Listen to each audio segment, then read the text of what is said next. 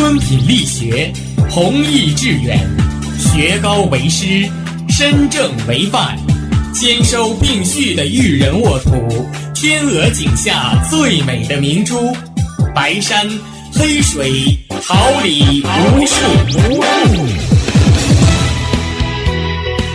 您正在收听的是哈尔滨师范大学广播电台，用声音技术生活，让声音雕刻未来。用声音记录生活，让声音雕刻未来。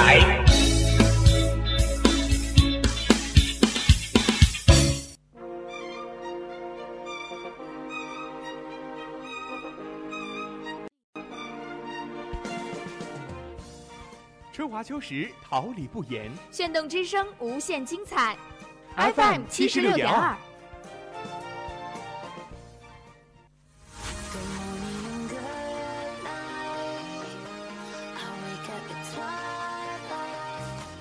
在空中回响，让声音重塑梦想。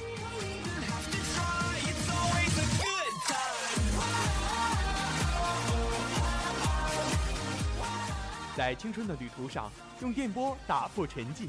在年少的岁月里，让声音尘封迷茫。我的快乐源泉，我的情人。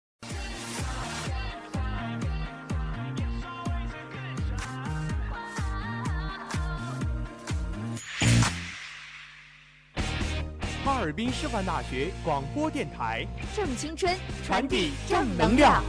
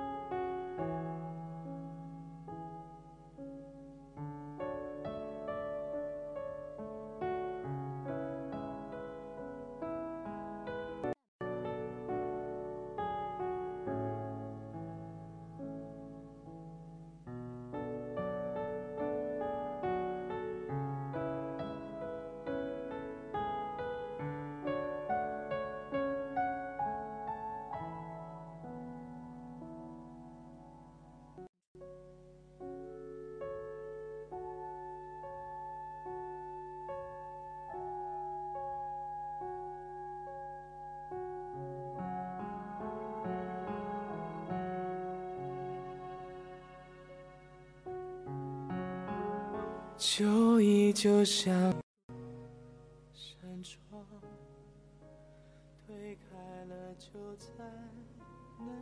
慧眼独具，笔锋墨见评时事，家国天下，一周要闻收眼底，用我们的声音传递世界的讯息。让独特的视角挖掘社会的点滴。哪里有就有新闻，哪里有新闻，哪里就有现在读报。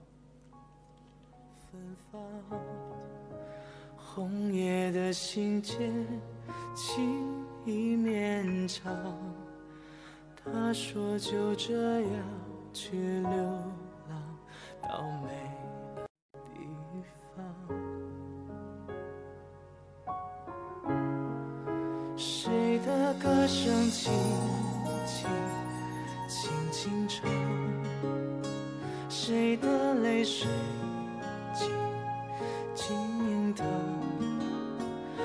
那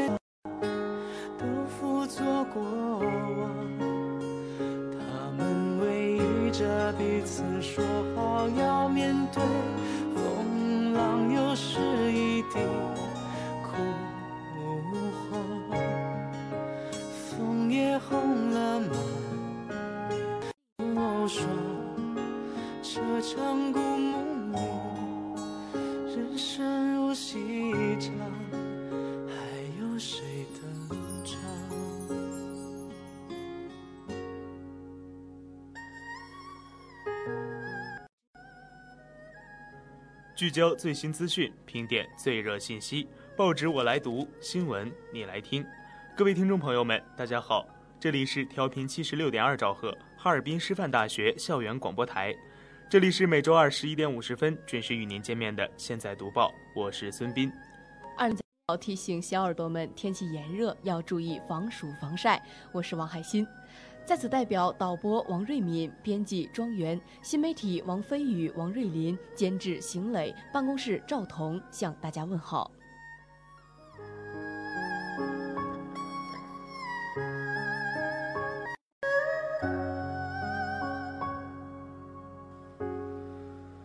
昏黄烛火尽摇，大红盖头下谁彷徨？流泪的花和一汤，轻轻放在一旁。回忆像默片播放。刻下一寸一寸就是。说就这样去流浪到美丽的地方。谁的歌声轻轻轻轻唱？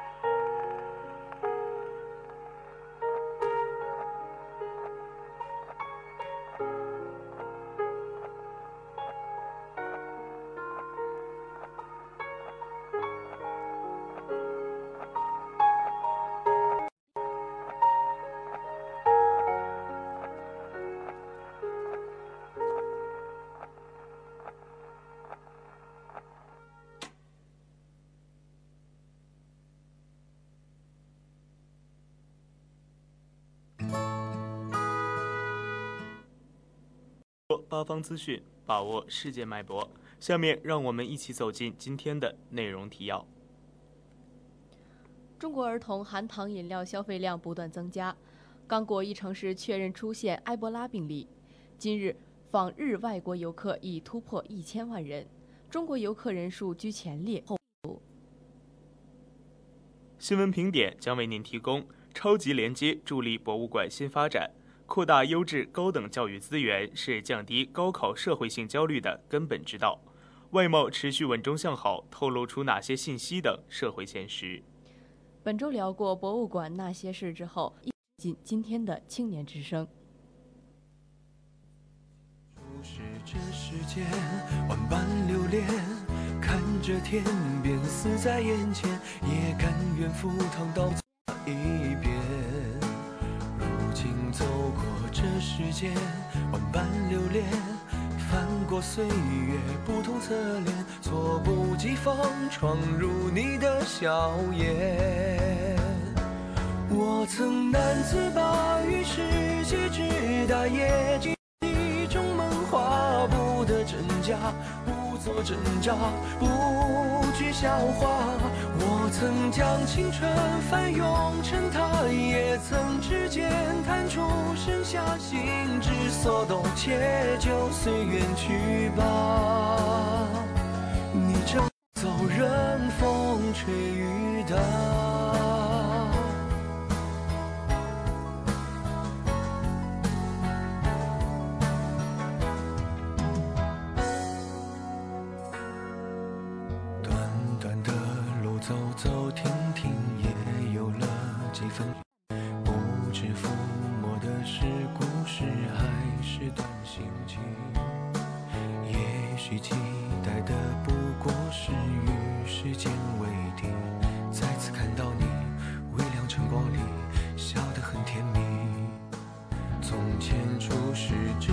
间留恋，看着天边死在眼前，也甘愿赴汤蹈火去走它一遍。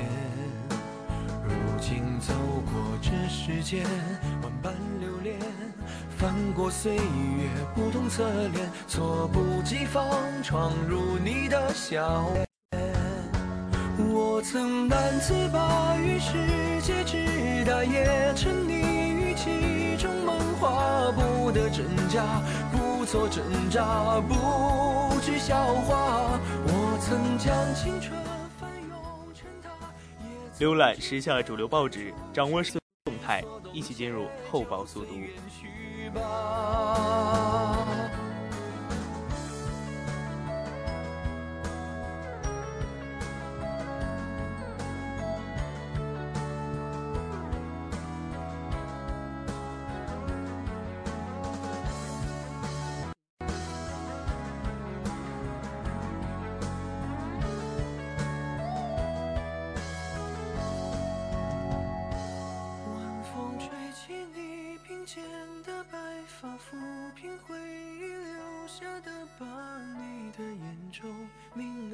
杂，一线花，暮色遮住你蹒跚的步伐，走进床头藏起的画，画中的你低着头说话。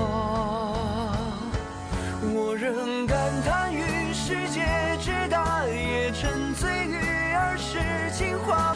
家不做挣扎，无谓笑话。我终将青春还给人民日报五月二十二号报道，北京大学公共卫生学院和联合国儿童基金会今天联合发布了《中国儿童含糖饮料消费报告》。报告指出，近年来，我国儿童含饮用含糖饮料的行为越来越普遍。从1998年至2008年，我国城市儿童人均每天饮用饮料从329毫升增长到715毫升。报告称，目前我国饮料市场中超过半数饮料为含糖饮料。专家提示，含糖饮料会增加患龋齿、肥胖、二型糖尿病和血脂异常等慢性疾病的风险。中国日报五月二十二号报道，中国 TIR 运输启动仪式十八号在辽宁大连举行，标志着全球性货运通关系统 TIR 正式在中国落地实施，成系统在全球的第六十一个运营国。自五月十八号起，包括霍尔果斯口岸、伊尔克什坦口岸、二连浩特公路口岸、满洲里公路口岸。绥芬河口岸和大连港口岸在内的首批六个 TIR 运输试点口岸将同时开放接受 TIR。人民日报五月二十二号报道，最新数据显示，今年一季度我国农产品进出口总额达四百九十九点二亿美元，同比增长百分之十点零。二零一七年，我国农产品贸易额、进口额和出口额均创历史新高。目前，我国已成为全球最大进口，进口额占全球农产品贸易额的十分之一。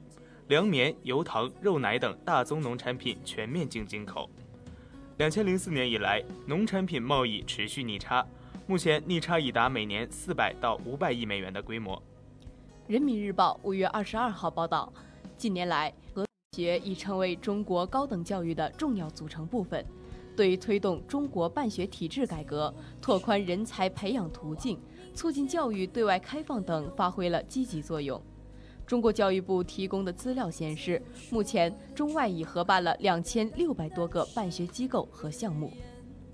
二十二号报道，据《赫芬顿邮报》网站十七号报道，刚果卫生部日前确认，该国一首府城市姆班达卡出现埃博拉病例。该市拥有近一百二十万人口，这一最新病例的出现或导致许多人面临感染埃博拉病毒的风险。世界卫生组织此前报告了姆班两起疑似埃博拉病例，系从比科罗参加完葬礼回家的两兄弟。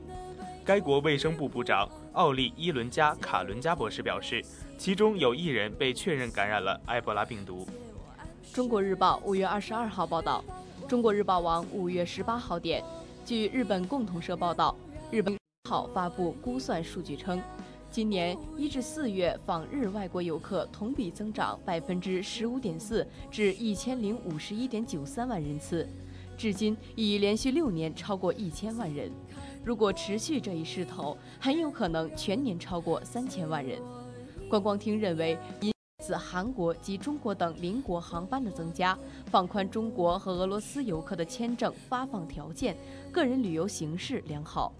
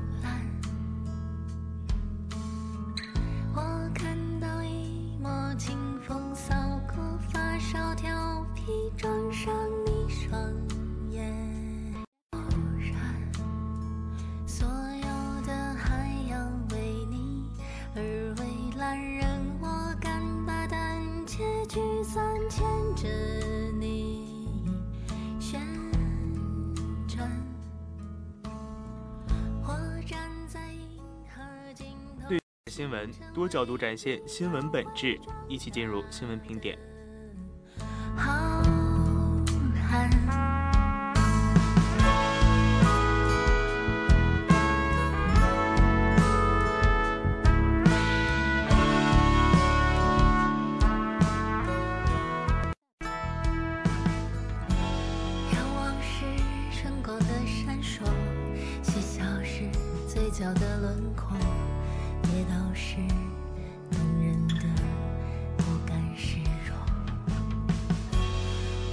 下水怪的原有见了的汗流每一秒呼吸着爱人民日报五月二十二号报道，超级连接助力博物馆新发展。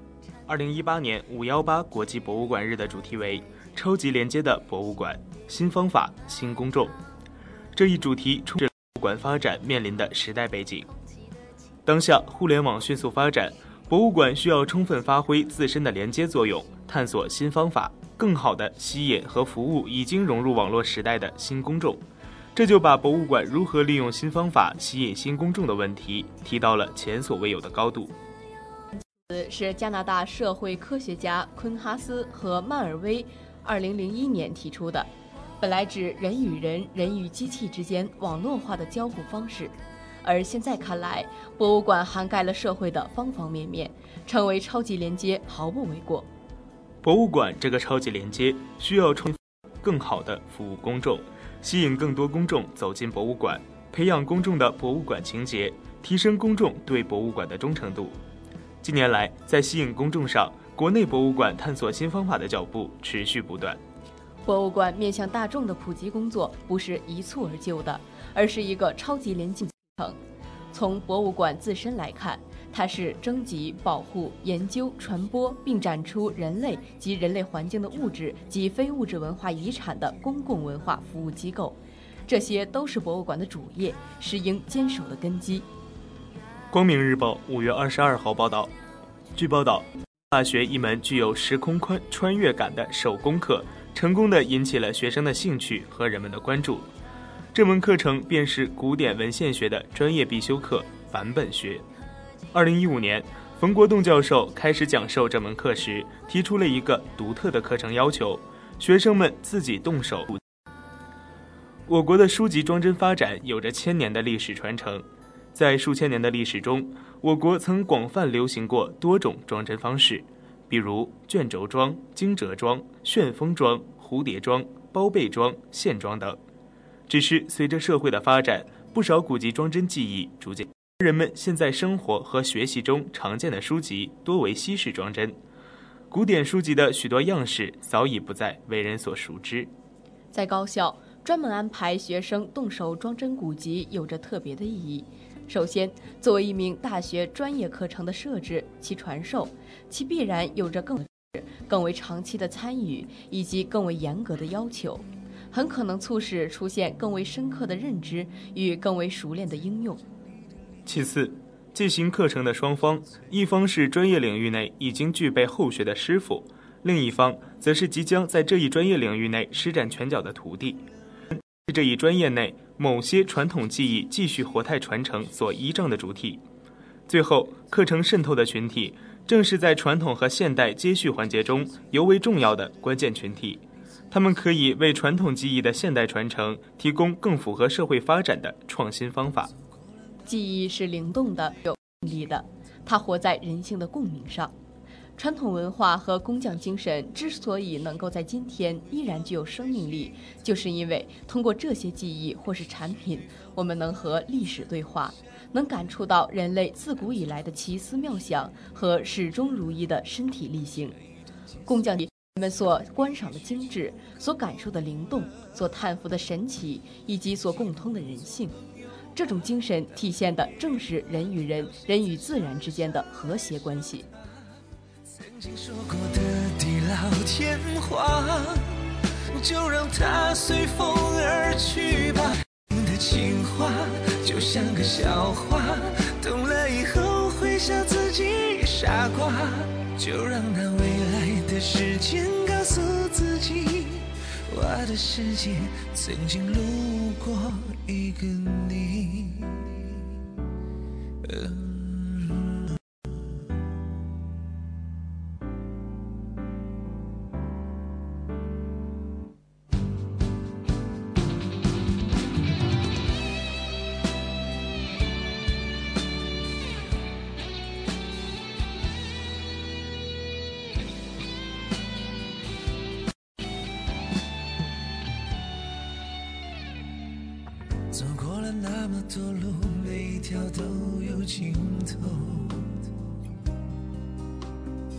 发生过那么多事，都会放在心头。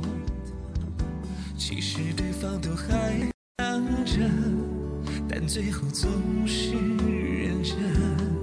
这一段结束以后，下一次的你也许就更懂了。与其不如做朋友吧，当初别恋了，到现在深深爱上他。就让它随风而去吧。恋情的情话就像个笑话，懂了以后会笑自己傻瓜。就让那未来的时间告诉自己，我曾经路过。是不是你在我心里爱过也曾全部是唯一？反复追问自己，抚慰心灵，让一切变清晰。年轻的情话就像个笑话，懂了以后会笑自己傻瓜。就让那未来的时间告诉自己，我的世界曾经路过一个你。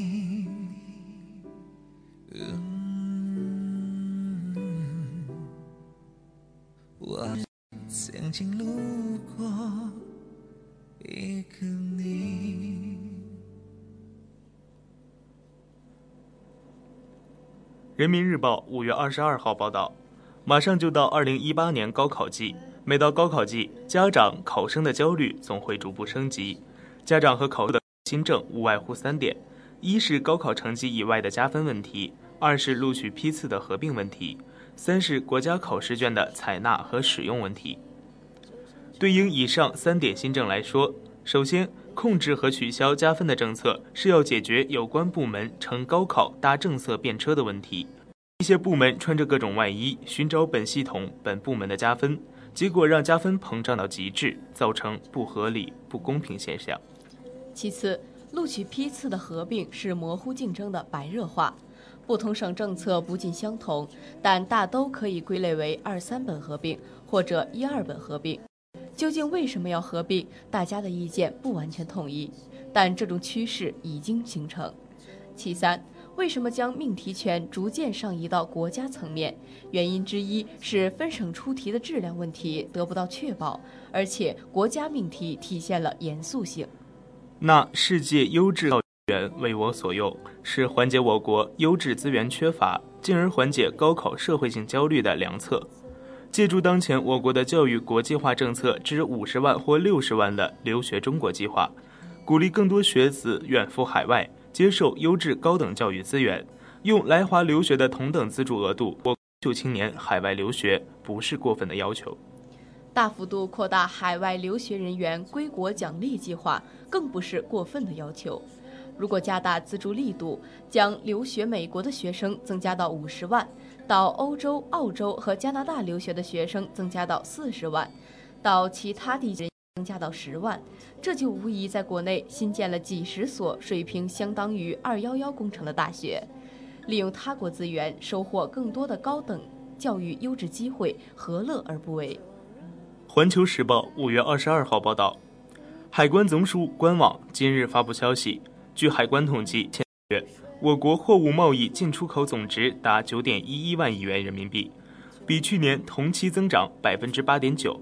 其中，出口四点八一万亿元，增长百分之六点四；进口四点三万亿元，增长百分之十一点七。贸易顺差五千零六十二点四亿元，收窄。数据往往是信息的载体，透过新鲜出炉的外贸数据，不难看出。在世界经济持续复苏、国内经济稳中向好、外贸发展内生动力增强等因素推动下，今年我国外贸发展稳中向好势头进一步巩固。如果说单一足以证明我国外贸稳中向好的这种发展态势，那么近日落下帷幕的第一百二十三届广交会，无疑是又一强有力的鲜活佐证。作为中国外贸的晴雨表和风向标，本届外交会传递出许多积极信号。事实上，中国外贸的态势绝非自说自话，更为外界所一致认可。比如，世界贸易组织就认为，中国经济从主要依靠投资向消费投资并重转型，有利于经济可持续增长，并将支持贸易持续增长。总体来看，中国外贸发展虽然面临成本上升的。长期向好的基本面没有变。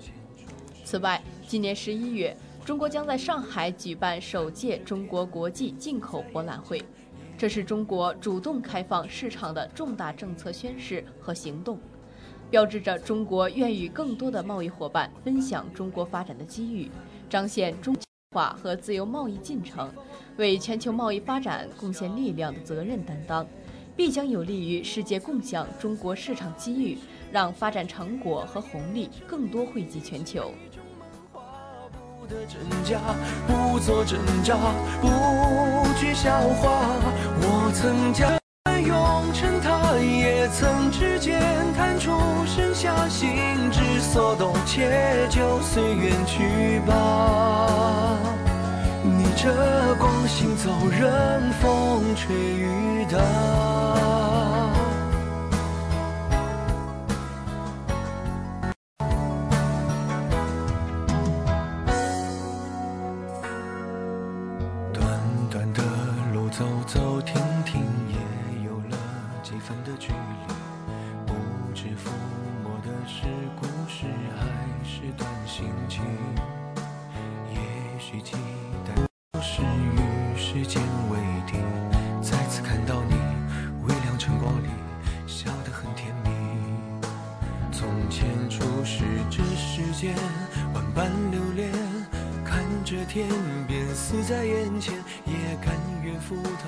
去走它一遍。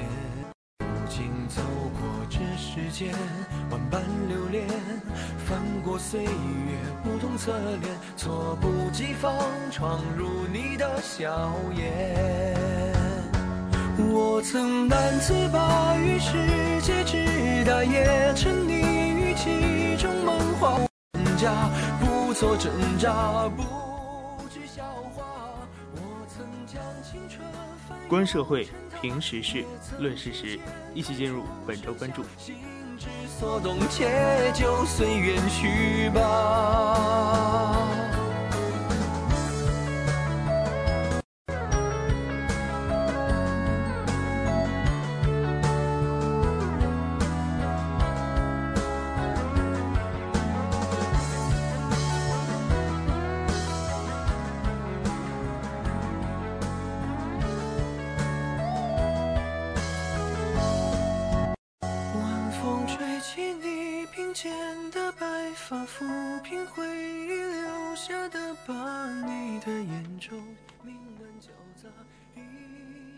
是历史的见证者，是前人留给我们的第一手资料。史书可以含糊其辞，但沉默的文物却会带我们的过去。我们不知道，在这广袤的华夏大地之下，还埋藏着多少历史记忆的碎片，还隐藏着多少尘封已久的故事。但依然要相信机缘巧合，相信他们可以完好无缺地等到重见天日的时刻，并向我们袒露自己的秘密。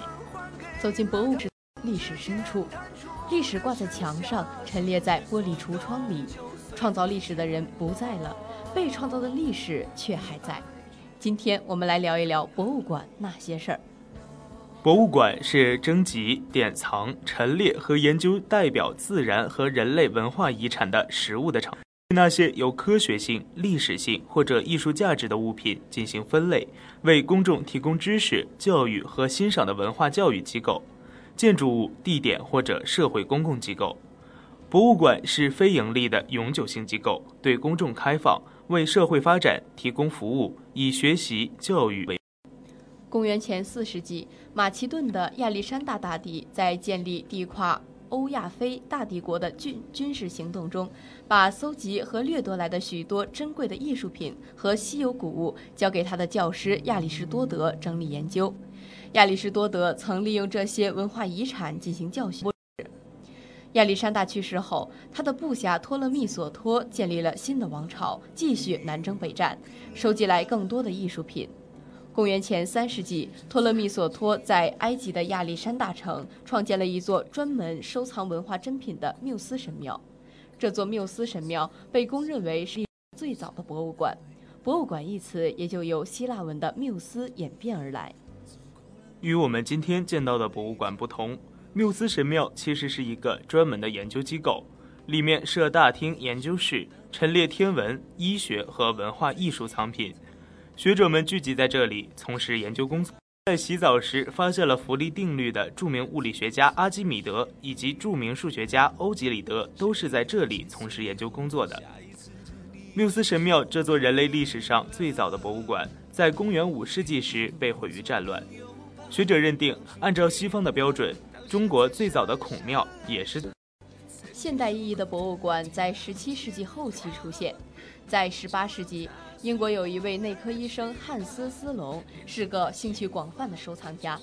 为了让自己的收藏品与能够永远维持其整体性不可分散，他决定把自己将近八万件的藏品捐献给英国王室，由此决定成立一座国家博物馆。一七五三年，大英博物馆建立，它成为全世界第一个对公众开放的大型博物馆。另外，随着互联网技术的发展越来越迅猛。博物馆也开始结合数字技术，向世人展现新风貌。网络时代，博物馆如何更好地走进大众？面对滚滚向前的时间洪流，今天的我们又要如何借助博物馆，更好地与昨天、明天相连接？习近平总书记强调，让收藏在博物馆里的文物、陈列在广袤大地上的遗产、书写在古籍里的文字，一个“活”字，说透了方法。今天，借助新的技术手段，网络的传播效应，许多博物馆早已摆脱陈旧呆板的印象，以青春时尚的形象示人。观社会，评时事，论事实。今天的本周关注就到这里结束了。你有什么想说的、想问，可以帮您解答。关注哈尔滨师范大学广播电台的微博、微信参与互动，我们期待着你的声音。下面一起准备进入今天的青年之声。就让它随风而去吧，恋情的情话就像个笑话，你会想自己。傻瓜，就让那未来的时间告诉自己，我的世界曾经路过。是不是你在我心里爱过也曾全部是唯一？反复之间，抚慰心灵，让一切变清晰。年轻的情话就像个笑话，懂了以后会笑自己傻瓜。就让那未来的时间告诉自己，我的世界曾经路过你。花季起无言，雨季何无声。静聆绿芽心，舒展花蕾情。奏青春之曲，听青年之声。舞木叶之步，燃热血之火。青年的心声，我们一起聆听；时代的心声，发现。青年之上，正能量，我们在发声。让我们共同走进今天的青年之声。中国北斗导航八颗星天上集结。二零二零年将覆盖全球。中国科学院微小卫星创新研究院副院长、北斗导航卫星总设计师林宝上海透露，日前中国北斗卫星导航系统建设进展顺利，已完成八颗星的研制和发射。二零二零年将建成全球系统。当天，二零一八年上海科技节开幕，林宝军是当天走上科学红毯秀的嘉宾之一。他在接受中新网记者采访时表示，为导航系统届时不仅是中国的北斗，也将成为世界的北斗。截至目前，北斗卫星导航系统的建设已从区域迈向全球，北斗应用不断深化发展。根据最新发布的《二零一八中国卫星导航与位置服务产业发展白皮书》，二零一七年中国与位置服务产业产值已达到两千五百五十亿元人民币，较二零一六年增长百分之二十点四。广州首座自然科学博物馆开馆。二零一八年五月十八号消息，广州首座自然科学博物馆——郑家自然科学博物馆正式开馆。这是一座参照国际标准与理念打造的新型自然科学博物馆，馆内收藏近千件珍稀古生物化石和矿物标本。郑家自然科学博物馆设立八大主题展区，分别为“进化大惊奇”。炽热的火球，生命的形成，红发掘与探寻时钟奥秘，创造侏罗纪，飞向太空。广州郑家自然博物馆展示的六千万年前广东南雄的生态场景和珍稀化石标本。博物馆还有众多集艺术观赏性与科普于一体的藏品，例如万年前的稀有艺术珍品棕榈叶化石，高达四米。历经三年的修复，远渡重洋而来。来自于德国中生代侏罗纪的海百合化石，不仅造型特别漂亮，周身还闪闪发光。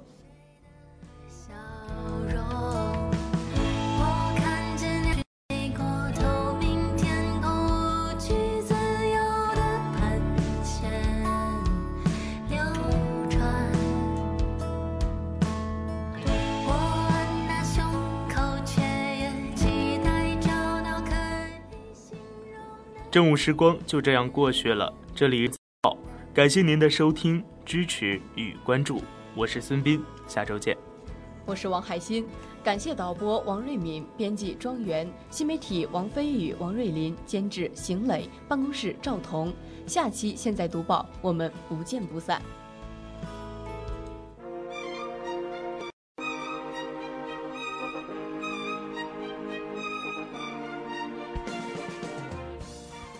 华秋实，桃李不言。炫动之声，无限精彩。FM 七十六点二。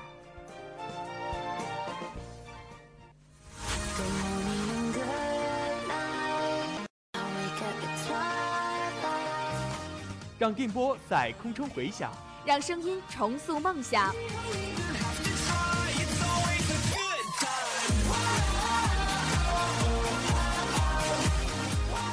在青春的旅途上，用电波打破沉寂；在年少的岁月里，迎风迷茫。我的快乐源泉，我的青春宣言。